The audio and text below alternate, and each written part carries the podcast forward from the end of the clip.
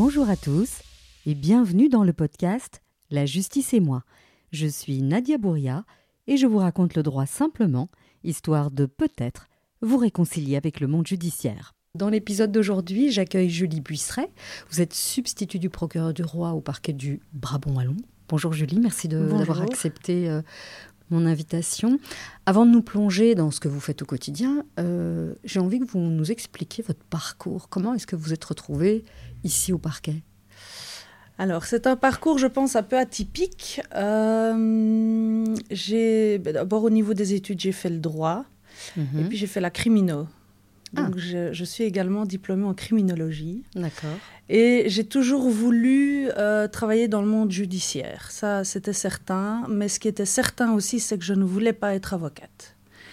voilà. C'était comme ça, ça a toujours été comme ça. Euh, après, c'était peut-être une image tronquée que je me faisais de la profession, probablement.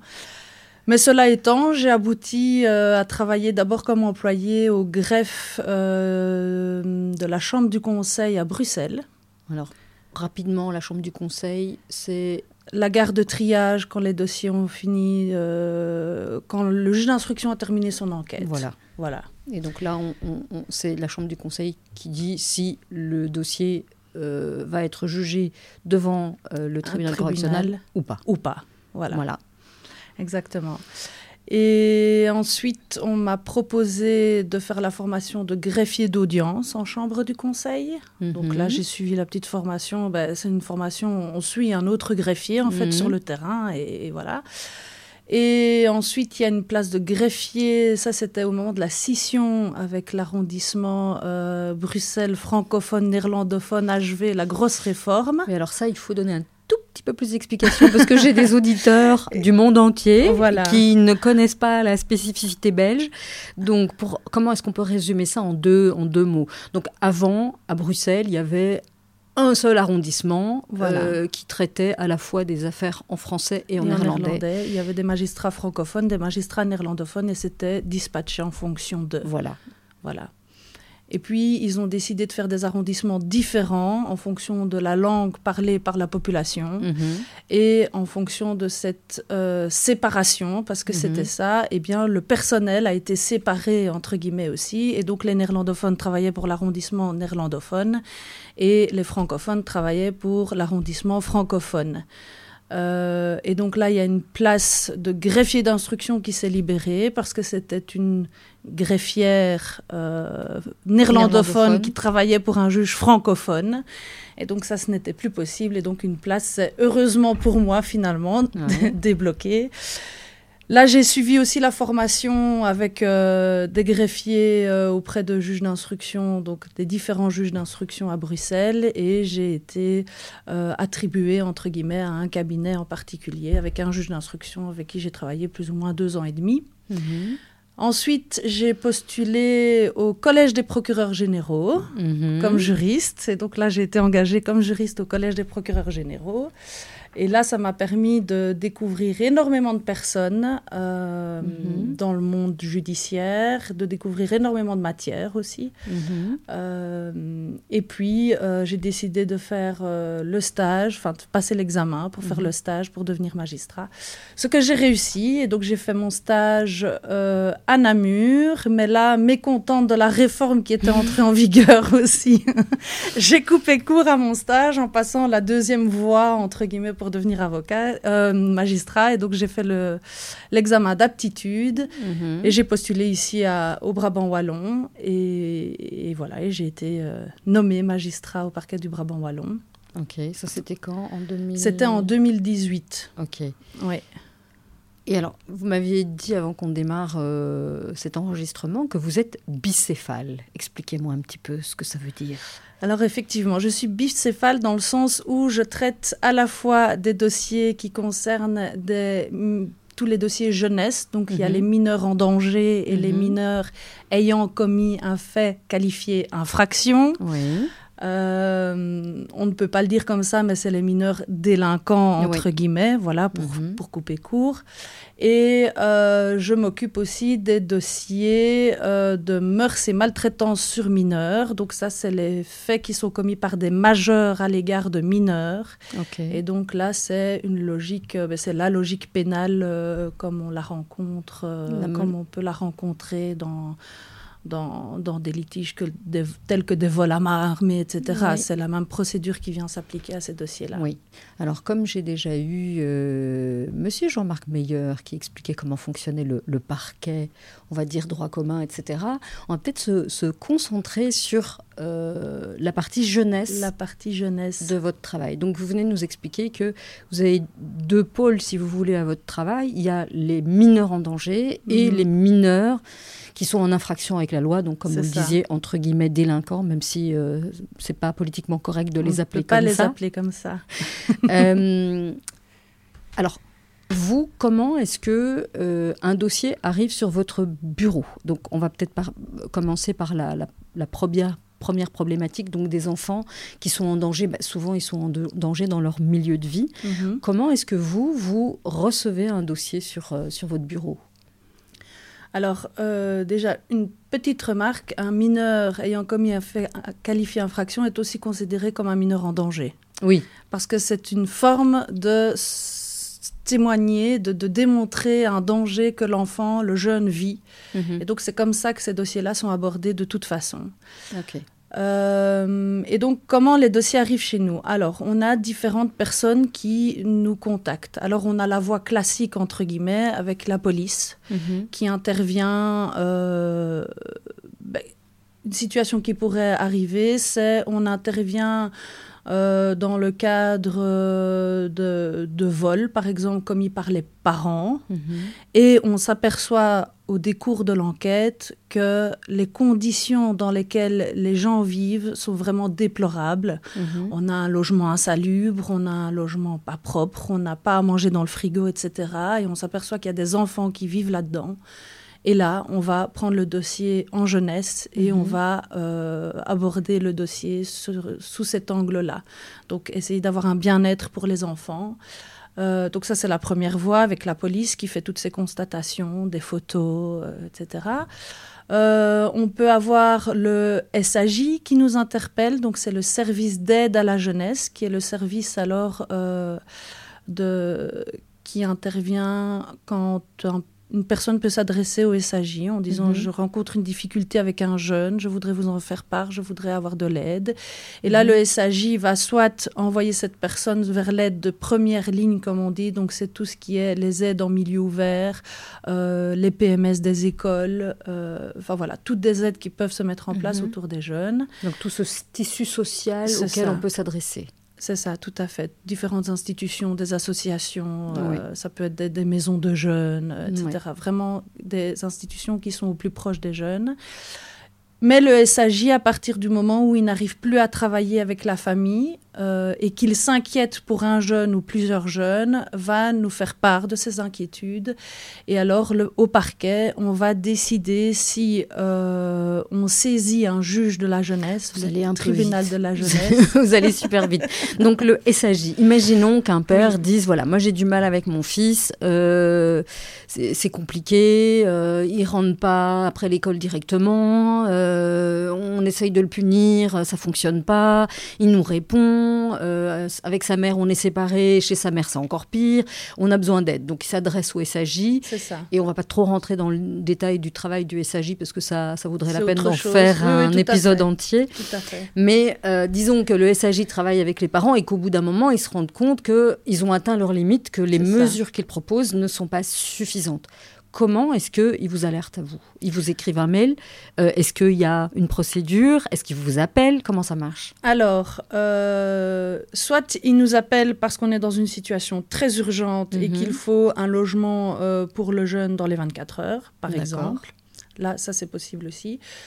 Ou alors, ils font un rapport, un rapport de synthèse dans lequel euh, ils reprennent euh, l'historique de la famille, euh, toutes les mesures qui ont été mises en place, les positions de différentes personnes qui se retrouvent, enfin qui sont concernées par le dossier, mhm. et ils nous font part de leurs conclusions, les éléments de danger, les inquiétudes, euh, en tout cas l'interprétation qu'ils en font, parce que mhm. ça, je pense que c'est important aussi. Et, ils nous transmettent le tout en demandant qu'un tribunal de la jeunesse soit saisi pour qu'on puisse prendre une décision. Et alors, il va y avoir un jugement, et là, ce sera une décision vous allez obligatoire. Oui, d'accord.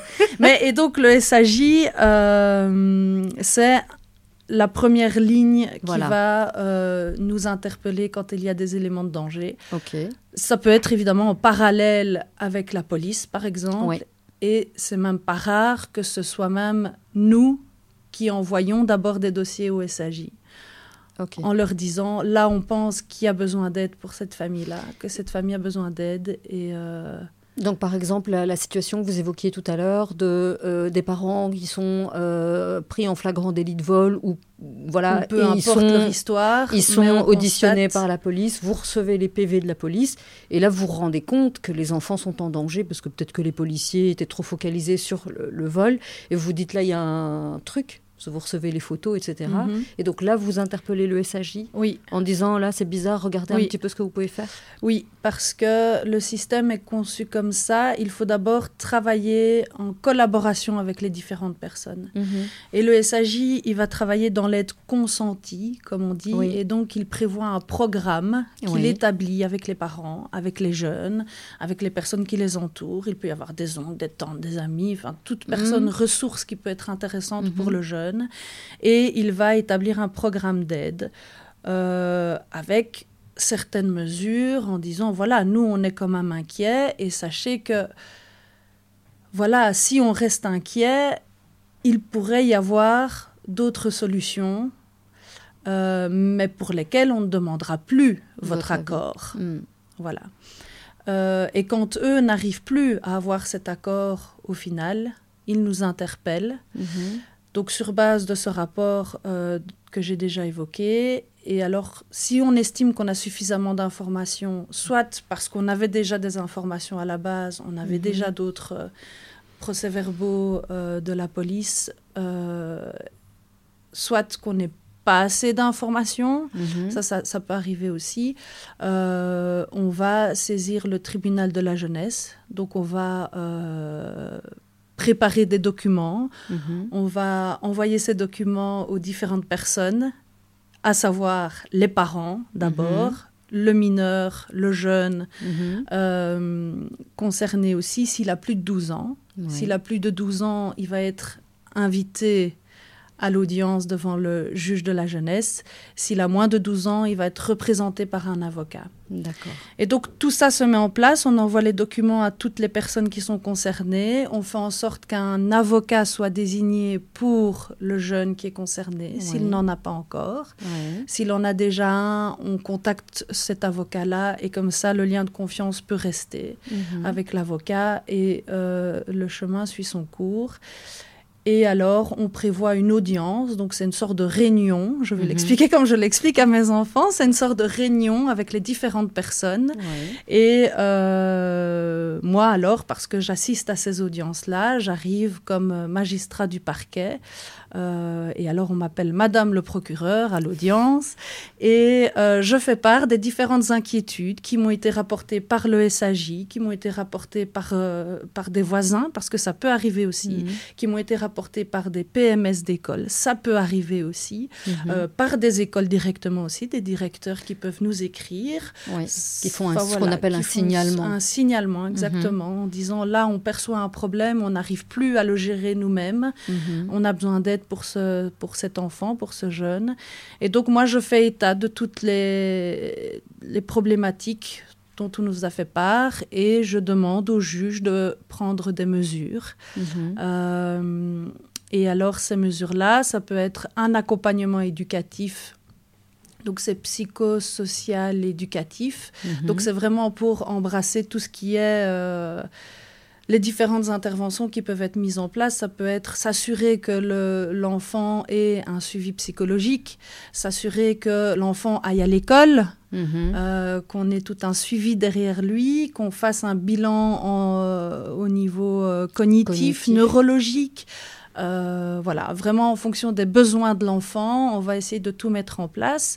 Et alors, il y a la mesure extrême et la mesure la plus difficile au final, c'est d'extraire l'enfant, euh, le jeune, de son milieu de vie. Donc, on appelle ça l'hébergement en dehors du milieu de vie, au milieu, du milieu familial, parce que mhm. c'est vraiment ça. Euh, et là, on va demander à ce qu'il soit pris en charge par d'autres personnes que ses mhm. parents. Euh, tout en sachant que les parents gardent alors euh, l'autorité parentale sur leur enfant, ils restent maîtres du suivi médical, etc. Sauf s'ils s'y opposent complètement, mais qu'on a tous les signaux à côté qui nous font comprendre que ce suivi médical doit vraiment être mis en place. Mhm. C'est hyper important ce que, vous, ce que vous pointez, parce que très souvent, les parents qui se retrouvent dans ce genre de situation où, entre guillemets, l'État vient se mêler de quelque chose qui, qui relève normalement de la vie privée, euh, bah, ces parents-là, en général, s'insurgent en disant que c'est scandaleux, qu'on on atteint, euh, c'est attentatoire à leur liberté, etc. Euh, mais donc, la posture du parquet et du juge également, c'est de dire là, la situation, elle est tel que le danger est tellement important, il est tellement prégnant que nous, on ne peut plus vous laisser gérer. Et comment est-ce que euh, vous gérez, vous, enfin, vous les gérez pas directement, mais est-ce que c'est quelque chose que vous rencontrez, des parents qui s'opposent de façon euh, très claire, alors qu'il y a des, signaux? Vous, évoquiez tout à l'heure euh, une maison crasseuse où il n'y a pas à manger, etc. Est-ce que c'est courant ou est-ce que finalement c'est anecdotique? Ça arrive régulièrement. il peut il y, a, différentes formes de danger et euh, il y a différents, différents niveaux aussi mhm. de mise en danger, mais ça arrive très régulièrement que des parents sont le nez dans le guidon mhm. et ne prennent pas conscience de la situation de danger dans laquelle se trouve leur enfant. Euh, les situations les plus compliqué, à mon sens, euh, ce sont les conflits parentaux, donc des séparations qui se passent extrêmement mal. Mhm. Et chacun des parents est tellement pris dans son conflit mhm. qu'il ne se rend pas compte que leur enfant ou leurs enfants, quand il y en a plusieurs, vont mal et n'arrivent plus à sortir la tête de l'eau et à vivre leur vie d'enfant. Parce qu'en fait, c'est ça, c'est juste ça qu'on voudrait, c'est qu'un enfant puisse rester un enfant aussi longtemps que mhm. possible. Et que quand ils sont confrontés aux problèmes des adultes, il y a un moment, il y a des situations qui ne sont plus acceptables. Et, euh, et alors, on va essayer de faire comprendre cela à leurs parents. Et donc, mhm. très régulièrement, on leur dit c'est pas, c'est pas vous qu'on met en, en cause oui. Alors, vous allez le ressentir comme ça, mhm. mais la situation est telle qu'elle se présente aujourd'hui. Mhm. Votre enfant ne va pas bien, votre enfant fait des malaises à l'école, votre enfant a des problèmes pour aller aux toilettes, votre enfant a des idées noires. Mhm. Il faut faire quelque chose pour lui. Peu importe la raison, que ce soit le conflit parental, que ce soit un problème de harcèlement, il faut qu'on fasse quelque chose pour lui. Alors évidemment que travailler sur la cause, sur le conflit parental, travailler sur le harcèlement, ça va faire partie des mesures et du travail qu'on va mettre en place avec les différents partenaires. Mais c'est ce qu'on va dire aux parents la première fois qu'ils se retrouvent devant le juge en leur disant aujourd'hui on est inquiet pour votre enfant et il faut qu'on fasse quelque chose parce qu'on se rend compte que vous n'avez plus les capacités de le faire. Mhm. Et ça peut être pour mille raisons. Mhm. Il y a des parents qui, qui, peuvent tout à fait entendre la problématique euh, dans laquelle se trouve leur enfant, mais qui sont incapables de mettre les choses en place parce que c'est accepté que leur enfant part du domicile, par exemple. De se dire, voilà, mais si, si j'accepte de mettre l'hospitalisation en, place, par exemple, ça voudra dire que je n'aurai plus mon enfant chez moi. Et ça, je ne peux pas. Et donc, au final, c'est quelqu'un d'autre qui va prendre la décision à leur place. On va mettre des mesures en place. Et ça arrive régulièrement que un an après, parce que chaque mesure qui est décidée par un juge est valable pour une année, mhm. en tout cas dans le système en Wallonie. Mhm. Euh, oui, ça c'est important de le préciser. C'est une matière qui a été euh, régionalisée. régionalisée. Donc les, les, règles sont différentes en Wallonie, à Bruxelles et en, Flandre. Donc ici on, est dans le Brabant wallon, c'est en Wallonie. C'est en Wallonie, exactement. Et ça arrive régulièrement qu'un an plus tard, quand on revoit les mêmes personnes, il y a un bilan qui est fait. Et ils disent, ben oui, évidemment, on voit une évolution, évidemment que mon enfant va mieux. Et oui, effectivement, il y avait un problème. Et donc voilà, ça c'est vraiment, on se dit, le système finalement fonctionne. Mhm. Hein. Parfois il fonctionne pas bien, parfois il fonctionne très bien. Euh, mhm. Voilà. En tout cas, on essaye. Euh, chaque maillon de la chaîne, en tout cas, fait son possible euh, pour venir en aide donc, ce qui est important de, dire, vous, venez de l'évoquer, donc les mesures qui sont prises, elles sont prises euh, pour un an, et parfois il y a des évaluations intermédiaires, j'imagine. Et donc, ça veut dire que ce sont des situations qui ne sont pas, euh, qui ne sont, qui ne doivent pas durer en fait. Euh, l'objectif, c'est qu'à un moment donné, l'enfant retrouve son milieu de vie. Ah oui, bien sûr, évidemment. L'éloignement du milieu familial est toujours conçu de manière provisoire et euh, c'est la mesure ultime. Donc on va d'abord essayer de travailler à mhm. partir du milieu familial. Et quand ce travail-là n'est plus possible pour X, raisons, euh, on va demander à ce que l'enfant soit euh, placé finalement, mhm. parce que c'est ça, c'est ce mot-là. mais dans l'optique évidemment qu'il retourne vivre chez ses parents quand c'est possible. Il y a des situations malheureuses où évidemment euh, c'est très compliqué et il y a des, jeunes qui vivent euh, en institution jusqu'à leurs 18 ans. Ça mhm. arrive. Ça arrive. Ok. Et donc, vous disiez que ces mesures, elles sont prises pour un an. Vous m'avez confirmé qu'il y avait des évaluations qui, qui sont faites toujours par le juge? Non. Ou pas forcément? Alors en Wallonie, le juge, euh, donc on envoie tous les documents aux différentes parties, tout le mhm. monde se réunit lors de l'audience, on fait le point sur la situation, tout le monde apporte les éléments qu'il voudrait apporter, ses arguments, sa vision, mhm. son interprétation, les documents qu'il voudrait apporter également. Mhm. Euh, le juge prend note de tout, il prend toutes les informations, il réfléchit, prend sa décision et euh, sa décision part au SPJ. Donc, ça veut dire que le dossier se referme chez le juge et c'est le SPJ qui prend la main. Le SPJ, c'est le service de protection de la jeunesse. Mhm. Et euh, il va faire le même travail que le SAJ, mais dans le cadre fixé par le juge. Donc, on a une décision judiciaire qui donc s'impose aux différentes personnes. Mhm. Donc là, c'est obligatoire. Donc, les rendez-vous au SPJ sont obligatoires. C'est dans le cadre de l'exécution d'une décision judiciaire. Euh, et le SPJ va, en fonction de toutes les informations qu'il reçoit par le jugement, par les différentes parties, euh, via les différentes personnes, les différents organismes qui sont déjà intervenus auprès du jeune, il va euh, tenter de tout mettre en place pour aider le jeune en fonction de ce qui a été mis en lumière dans le jugement comme problématique. Mhm. Euh, au bout de cette année de suivi, le SPJ va faire un rapport qu'il va nous envoyer au mhm. parquet. Et là, il va demander le renouvellement de la mesure. Donc, ça veut dire qu'on arrive à l'échéance d'un an, mhm. mais qu'il y a encore du travail à faire, ou que ce serait bien qu'on continue, ou alors il y a d'autres problématiques qui sont apparues. Ça, c'est mhm. possible aussi. Et donc, on, il demande le renouvellement de la mesure, euh, ou alors une modification de mesure. Donc, c'est vraiment on essaye vraiment de faire du sur-mesure pour le jeune, pour lui venir en aide au mieux. Mhm.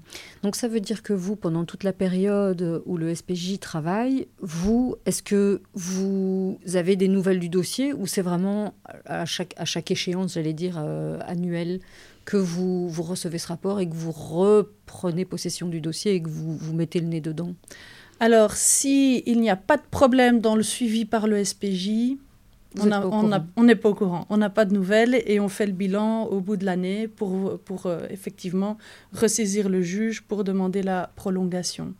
Maintenant, s'il y a des problèmes, et il peut y en avoir euh, des innombrables aussi et des bien différents, alors on, est, on se replonge dans le dossier et on transmet l'information, les informations qu'on reçoit euh, et qu'on estime que le SPJ doit savoir, on leur transmet l'information.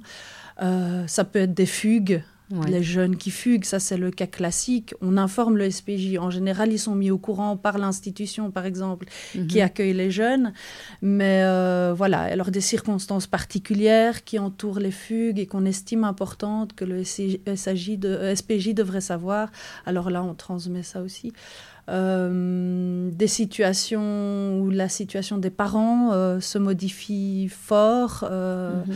que ce soit parce qu'il y a des, des, actes, des, des, infractions à la loi qui sont commises par le parent ou, des problèmes de, de maladie mentale. Mhm. Voilà, tout ça peut apparaître aussi dans, dans le décours d'une année et c'est le genre d'information qu'on transmet au SPJ qui alors peut rebondir. Euh, reprovoquer une réunion avec les différentes personnes et refaire le point en disant voilà, on a des nouvelles informations, que fait-on avec ces informations, sachant qu'on est toujours dans le cadre de la décision judiciaire. Donc ça, c'est important aussi à rappeler. Euh, voilà, donc il peut y avoir effectivement des effets ping-pong mhm. entre euh, le SPJ et nous.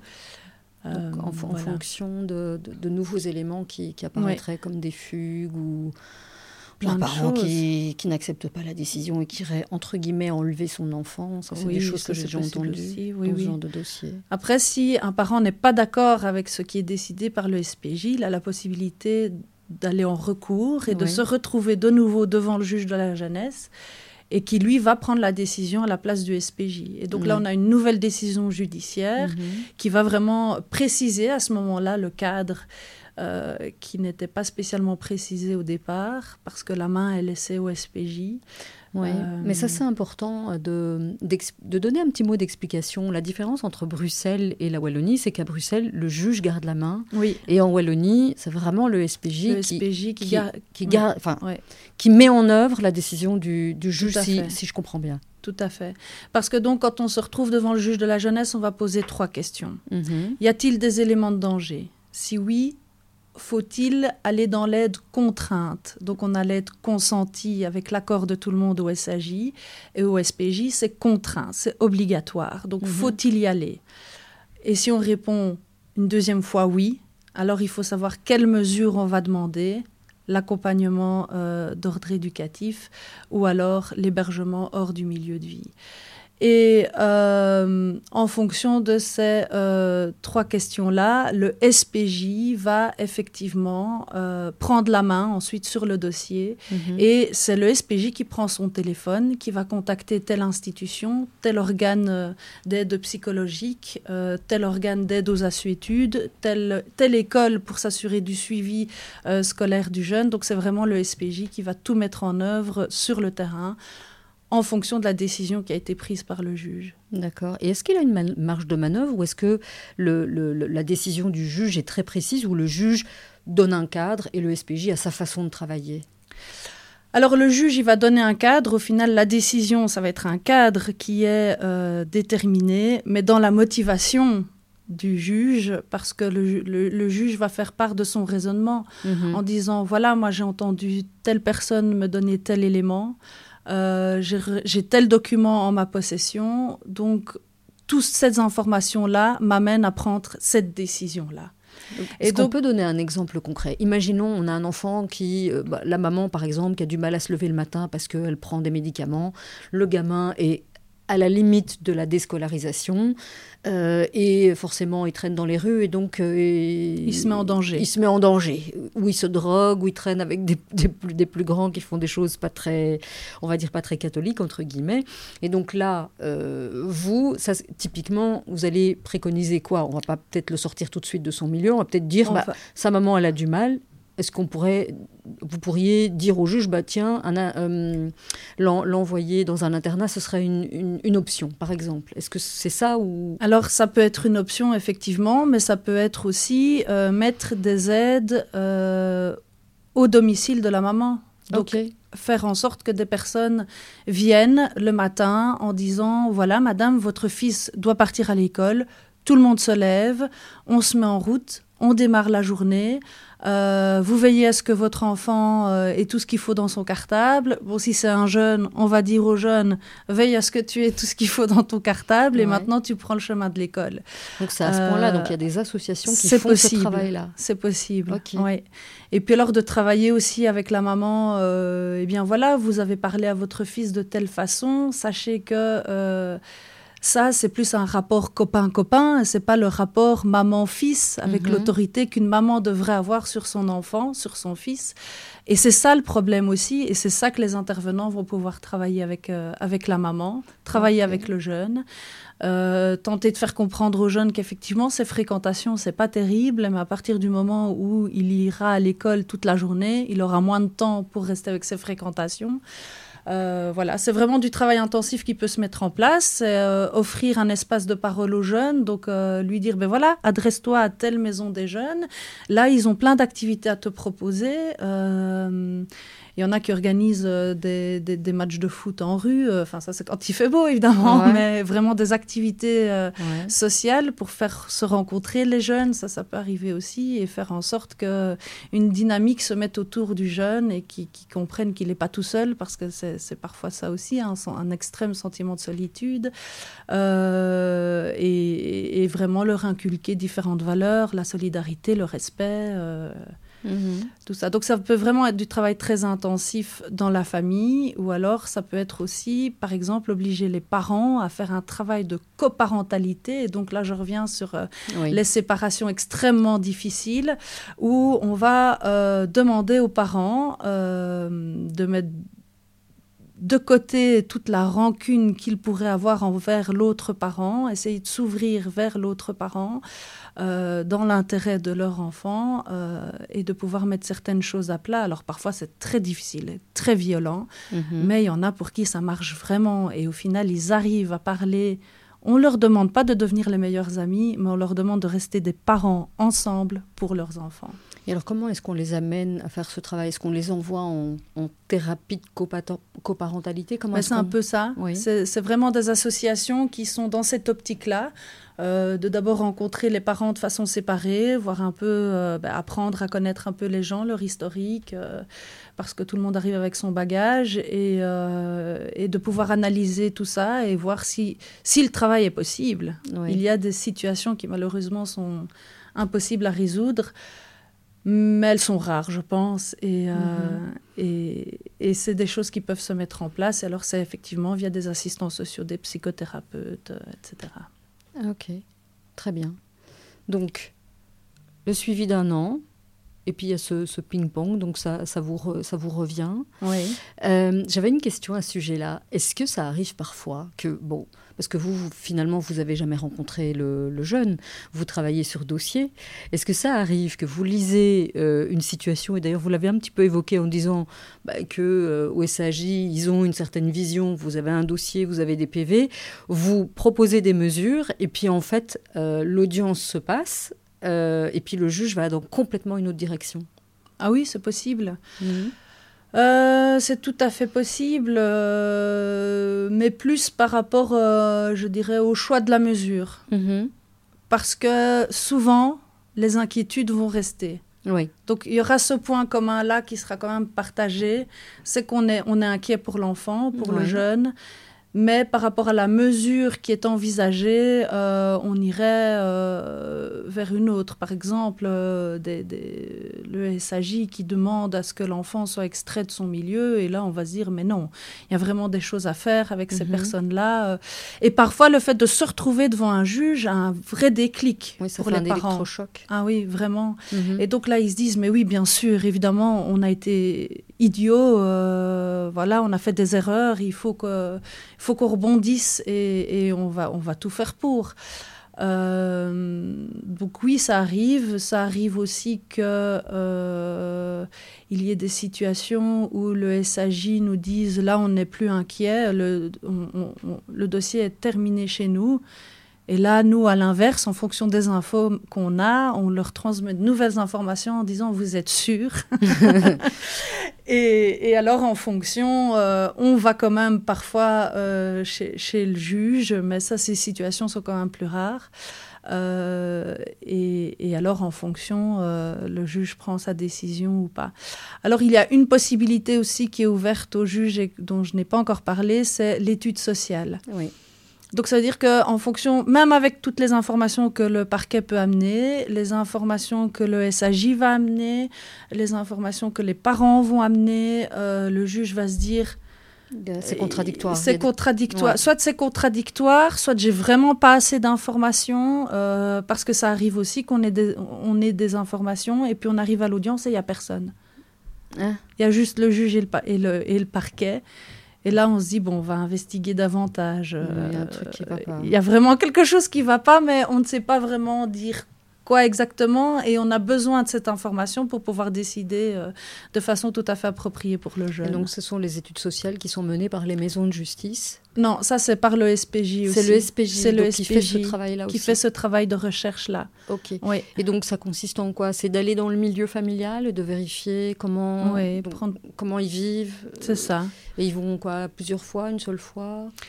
Ça dépend, ça dépend, des, ça dépend des situations. Euh, je pense qu'ils peuvent aller euh, plusieurs fois. Euh, ils vont entrer en contact plusieurs fois avec les, les, différentes personnes concernées par le dossier. C'est très variable. Ça, il n'y a pas de.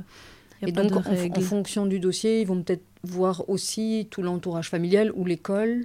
Oui, bien sûr, ils peuvent aller investiguer chez plusieurs plusieurs intervenants. C'est vraiment dans le but d'apprendre à connaître le milieu du jeune et dans, le milieu dans lequel évolue le jeune. Euh, pour en savoir un maximum. Et donc pour permettre au juge de prendre la, la, décision qui, qui fit le mieux, j'aime pas cet anglicisme, mais qui convient le mieux ça. Euh, aux jeunes. Euh, Tout à fait. Donc dans son intérêt. Dans son intérêt, en fonction de ses besoins, en fonction de, de ses difficultés. De ses difficultés Ok. Vous pensez qu'on a fait le tour, donc, du point de vue... Mineur en danger. mineur en danger et de, votre point de vue. Donc, comment, euh, comment est-ce que vous interagissez avec toutes ces institutions et avec euh, le juge? Donc, ça, vous pensez qu'on a fait le tour? Euh, Oui, je pense. Il y a juste un aspect aussi où, quand les personnes ne sont pas d'accord avec la décision du juge, ils peuvent aller en appel aussi. Et donc, il y a cette voie de recours qui est offerte aussi aux justiciables. Et alors là, c'est la cour d'appel qui est saisie, la chambre jeunesse, comme on dit. Euh, et donc là, c'est euh, à nouveau des magistrats avec euh, une spécialisation aussi qui, sont, enfin, voilà, qui font beaucoup de jeunesse, voire exclusivement de la jeunesse, et qui interviennent alors de, en seconde ligne mhm. et qui vont réexaminer toute la situation vont recevoir à nouveau toutes les informations des différentes parties. Et là, nous, on intervient aussi mhm. dans à nouveau un objectif d'information, de transmission d'informations. Et parfois, ça nous arrive aussi de faire appel parce qu'on n'est pas d'accord avec la décision du juge. Et donc, c'est vous qui allez à cette audience à la cour d'appel ou transmettez non, on transmet les informations à nos collègues du, parquet, général. Euh, et, eux font ils prennent le relais. Ils prennent le relais et euh, dressent les réquisitions, comme on dit, voilà, comme il faut. Donc, ils, adressent leurs demandes euh, en fonction des informations qu'ils ont reçues. Ok, très bien. Et donc, on va passer à l'autre volet. Donc, vous l'avez dit. L'autre volet. Le jeune est toujours considéré comme mettant en danger, mais il commet euh, des, infractions des infractions à la loi. À la loi, oui. Alors, elles sont multiples et diverses. Euh, peut-être le cas le plus, le plus flagrant et qui, qui met en place euh, euh, l'intervention du juge en urgence et un peu ce qui, ce qui fait peur, entre guillemets c'est avec l'issue d'un placement en IPPJ, hein, comme on dit. Euh, c'est donc l'acronyme d'institution publique de protection de la jeunesse. Et donc c'est toujours cette idée de protection. Hein. Donc euh, c'est vraiment sous cet aspect-là qu'il faut aborder les choses.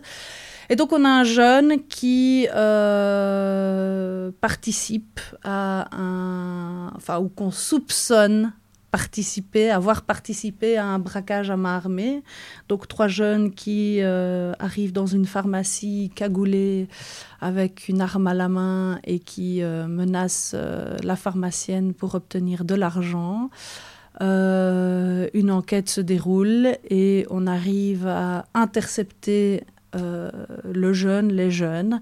Dans ce cas-là, le parquet donc va les priver de liberté Donc la police va dire à cette personne-là, vous êtes privé de liberté. Ce délai de privation de liberté, c'est pendant maximum 48 heures maintenant. Et dans ces 48 heures-là, euh, le parquet va décider, en fonction des éléments d'enquête qu'on a, euh, de mettre le jeune à disposition du juge de la jeunesse.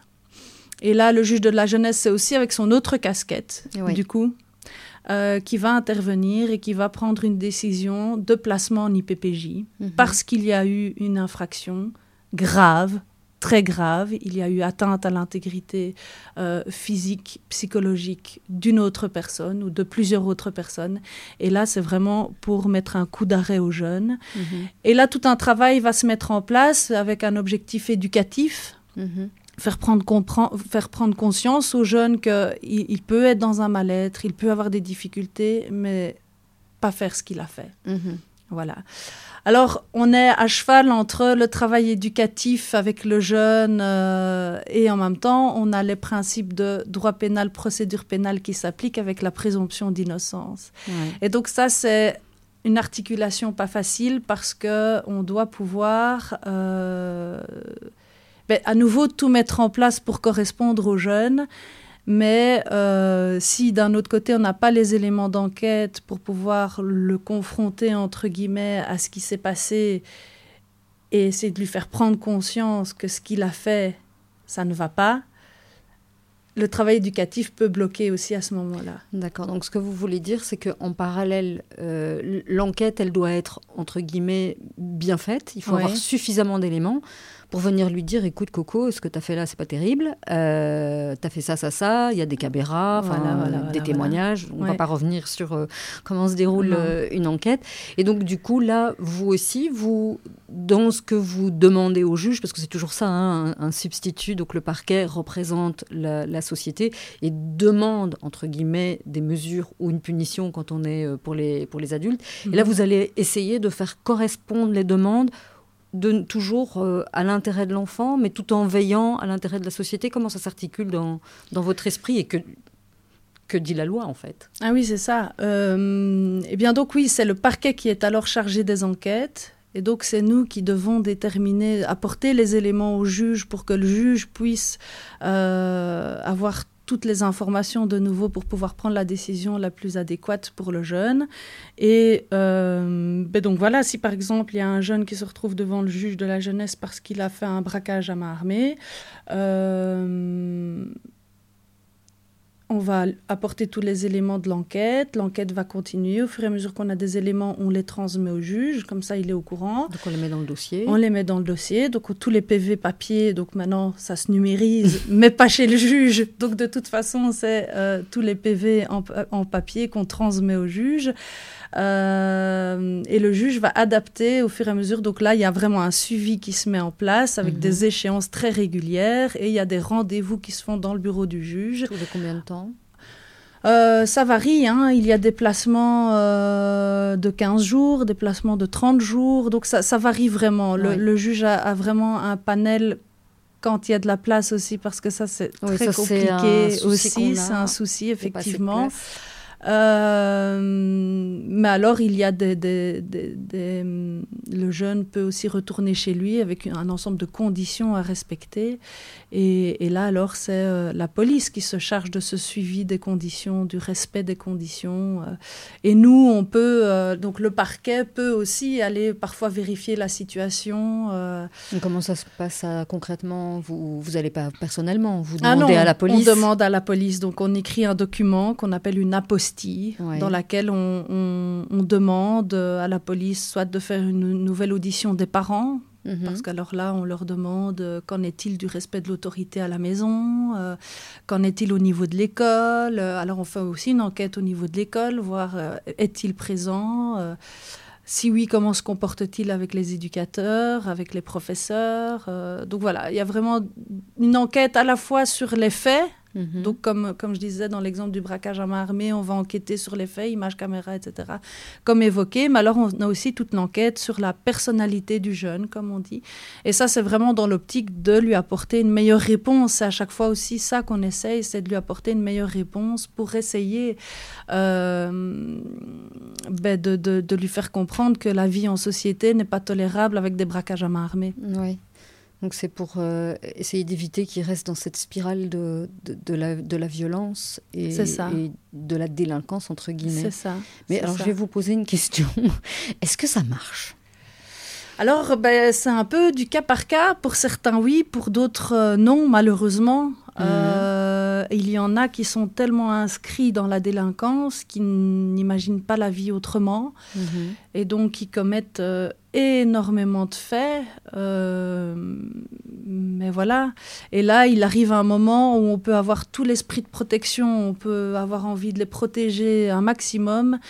Il y a on ne sait pas faire des choses. Il y a plein de choses qu'on ne sait pas faire à leur place. Et donc, mhm. s'ils ne prennent pas les perches qu'on leur tend, à un moment, nous, le seul objectif, ça va être de protéger la société. Mhm. Et, alors là, protéger la société, ben, ça va être euh, avec une tentative de mise à l'écart du jeune au maximum de cette société. Mhm. Et donc ça va être des placements en IPPJ à répétition, ça va être... Euh, jusqu'à sa majorité Jusqu'à sa euh, majorité, ou alors un dessaisissement, parce que ça c'est possible aussi. ça c'est intéressant, expliquer. Expliquez-nous ce qu'est le dessaisissement, parce que c'est, beaucoup de gens sont choqués, d'autres aimeraient bien qu'il y ait plus souvent de, de, de, dessaisissement. Expliquez nous un petit peu de, quoi il s'agit. Donc ça, c'est, il faut euh, que le jeune ait atteint un certain âge ou pas forcément?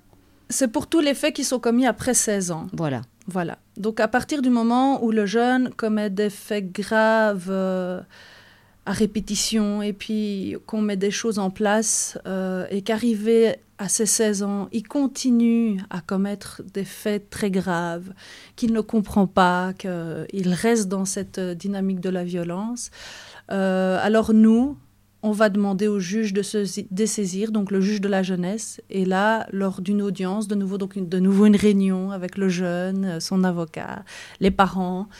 Euh, le juge va décider ou non de se dessaisir sur différentes informations. Alors il y a des rapports psychosociaux aussi. Hein. Il y a un pédopsychiatre aussi qui doit se prononcer, euh, qui doit transmettre un rapport. Euh, sur base de toutes ces informations, il va dire ben moi j'ai fait tout ce que je pouvais faire, tout ce qui est possible de mettre en œuvre pour ce jeune dans le système de la jeunesse. Mais malheureusement, je n'y arrive pas. Et effectivement, le seul constat est qu'il faut pouvoir protéger la société et faire en sorte que euh, les victimes puissent obtenir réparation mhm. du dommage qu'elles ont subi. Et donc là, à ce moment-là, le juge va dire je ne sais plus rien faire. Et donc le jeune va alors être... Euh, considéré comme majeur. Considéré comme majeur. Et donc là, il va comparaître devant le tribunal correctionnel. Euh, non, c'est le tribunal famille-jeunesse, une chambre spéciale pour les dessaisissements. Donc c'est toute une subdivision au niveau du tribunal.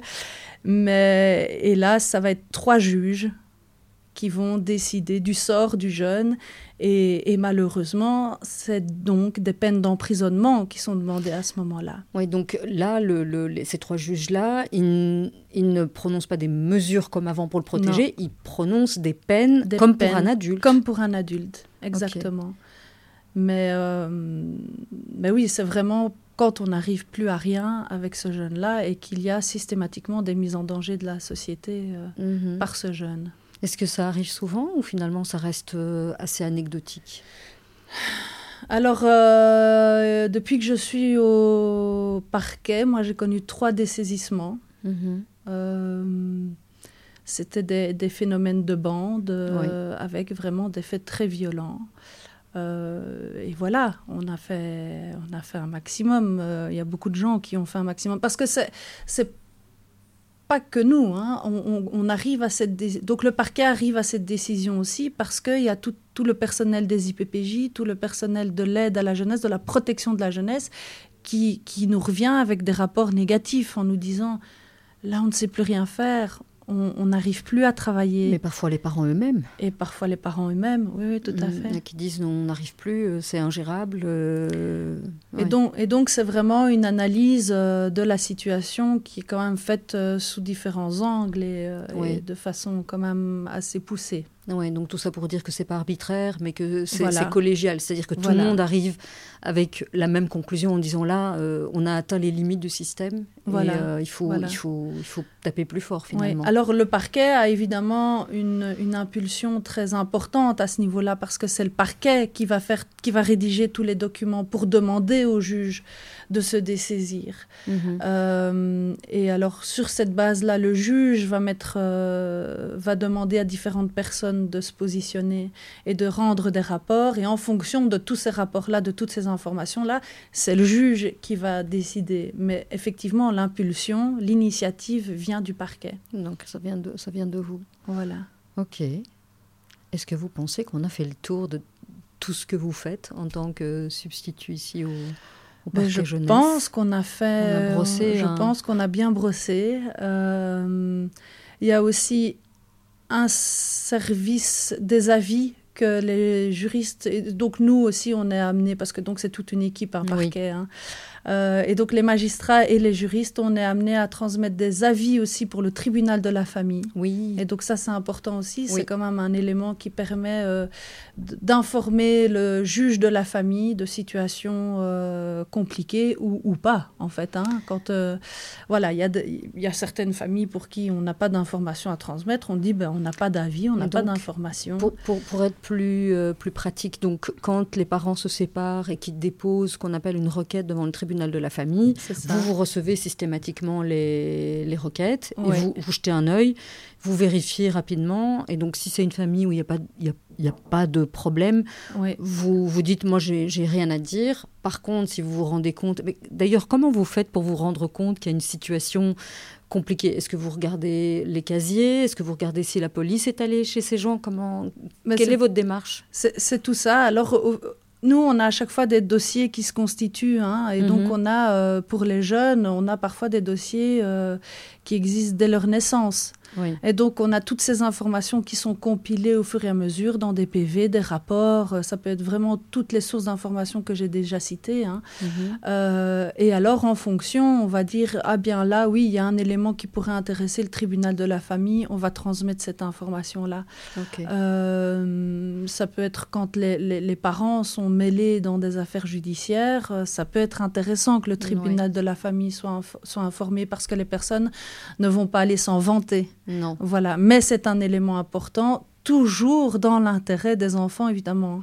Oui, donc euh, typiquement, euh, j'invente, monsieur est trafiquant de drogue, euh, il a déjà été arrêté, et puis vient la bouche en cœur devant le tribunal de la famille dire Ah non, mais je ne gagne rien, je suis au chômage, je ne donne rien pour mon enfant. Exactement. Exactement. avec votre rapport, vous pouvez dire Ah, monsieur, il a, il a déjà trafiqué, donc on soupçonne quand même qui est, euh, bah, qui est des revenus occultes. Euh. Bah, il peut y avoir ça et surtout euh, des fréquentations ou tout ce que ça peut apporter comme insécurité pour, l'enfant.